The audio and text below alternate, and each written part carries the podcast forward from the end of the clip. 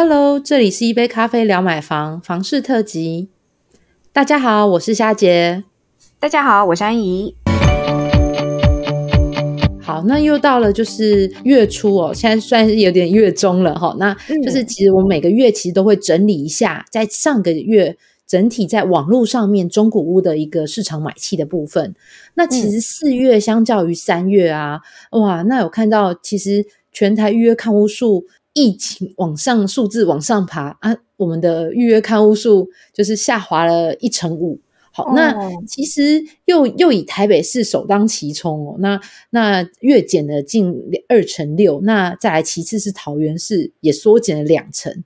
好，那这好像跟往年不太一样，因为往年其实都是二三月，就应该说三四月就是房屋买气的旺季。好，那今年好像因为过完年后，大家就已经就是。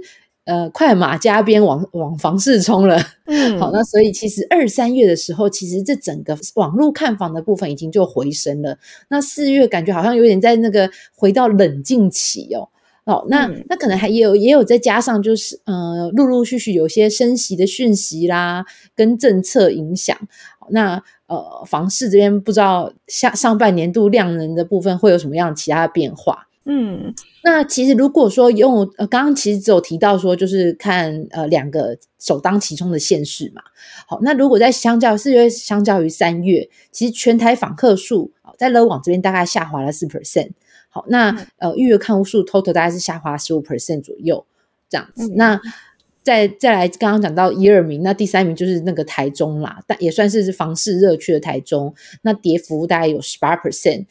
哎，那不知道。就这样评估，因为刚刚有提到，可能多方的变化都有可能影响到房市的部分。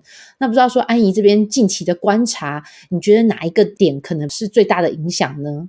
嗯，其实我也认同霞姐刚刚所说的，就是整个四月受到疫情冲击的影响，其实蛮剧烈的。我不知道霞姐你还记不记得去年去年高峰在疫情染疫高峰的时候，当时确诊数最高，每一天大概几例？你记得吗？一天，嗯，曾经到去年的高峰，几千、几千、一两千例就很厉害了吧？我有记错吗？七七百多，哦，七百多，等一下还没破千，去年还没破千年，对，今年从四月十五号就破千了。今现在都是每天几万几万在那边看呢，是不是很不可思议？一度以为好像说，哦，那去年很紧张的时候还三级耶，那是不是那时候有破千？就已经忘了，当时连破千都没有。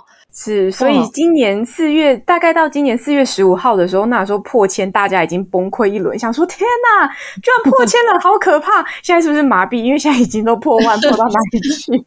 好像是因为那个有点像是算是重症跟死亡率，好像没有去年这么的恐怖嘛，对不对？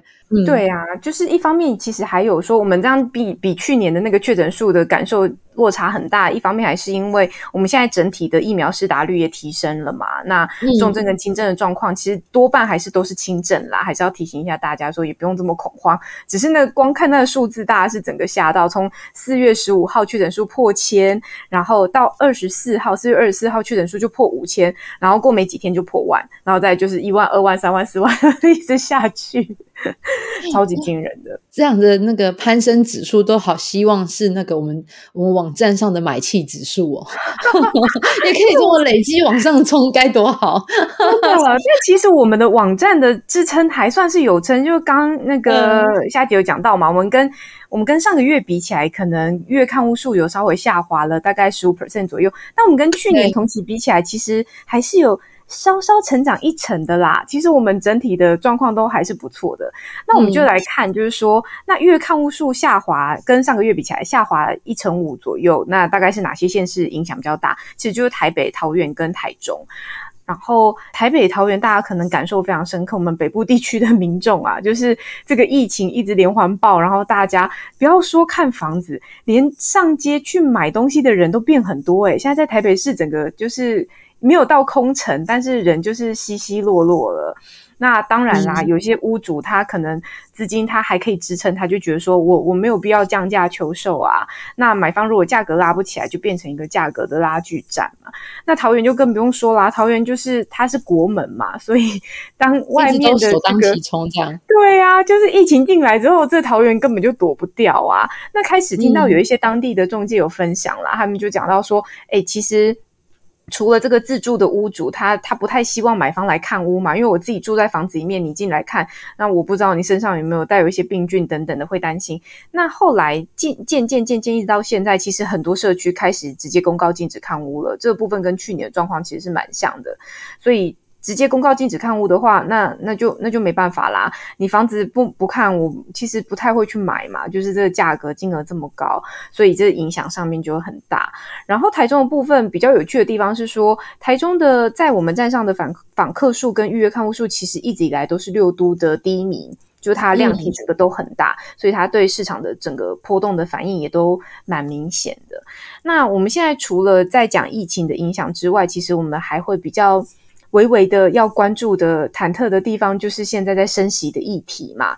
因为先前央行已经跟着 Fed 升息升了一码，那现在那个 Fed 他又宣布要升两码，那接下来央行下一次的理监事会就是在六月左右，不晓得会不会在这个时间又又跟进升两码。如果再升两码，我们房贷利率有可能就破二了，就破二 percent 了。你是一下子就变很高这样子，这是那个房贷一族很忧心忡忡的，我都一直盯着这个消息不放，很紧张。夏姐应该感受最深刻，对不对？每个月都要缴，那个每个月都在缴，我还有十几年要缴，哎，这样生下去就会觉得哇，那这样子虽然说现在不能出门乱花钱，就是不能出国，但是也不希望把这些。未来的旅游资金拿去都缴到利息里面，就觉得哦，好可惜哦，那是我的旅游基金啊！真的，就是再怎么样，还是钱不要成成本不要增加那么高啦。所以，所以像现在我们已经预期说将来就会进入一个升息循环的话，我们就会建议买方说，如果啦，你真的有刚性需求，你就是之后要结婚啦，要生小孩啦，你就非买不可嘛，你一定要进来，那你不如早点进来。你趁现在利率还没到二 percent 之前进来，你还有机会享受一点点的低利，不然你之后那个利率整个往上加，那你的成本就会垫高嘛。所以还是就是奉劝一下，就是趁这种市场比较混乱的情况之下，勇于出手，勇于出价，那你有机会谈到一些比较理想的价格。嗯，这我要赶快跟我朋友分享，有几个近期都在问我这个问题。叫他们赶快出来啦！你赶快先出价嘛，搞不好屋主 先出价，股市对股市被套牢，就就答应你了，对不对？房子就买到了，对股市也受到冲击，对不对？对啊，所以有可能只有比特币往上攀嘛。对啊，所以大家可以那个赶快进场，这是给大家一个建议啦。嗯嗯，好，那我们四月份的中古屋网络买气分析就到这边喽。那我们下个月再聊喽，拜拜，拜拜。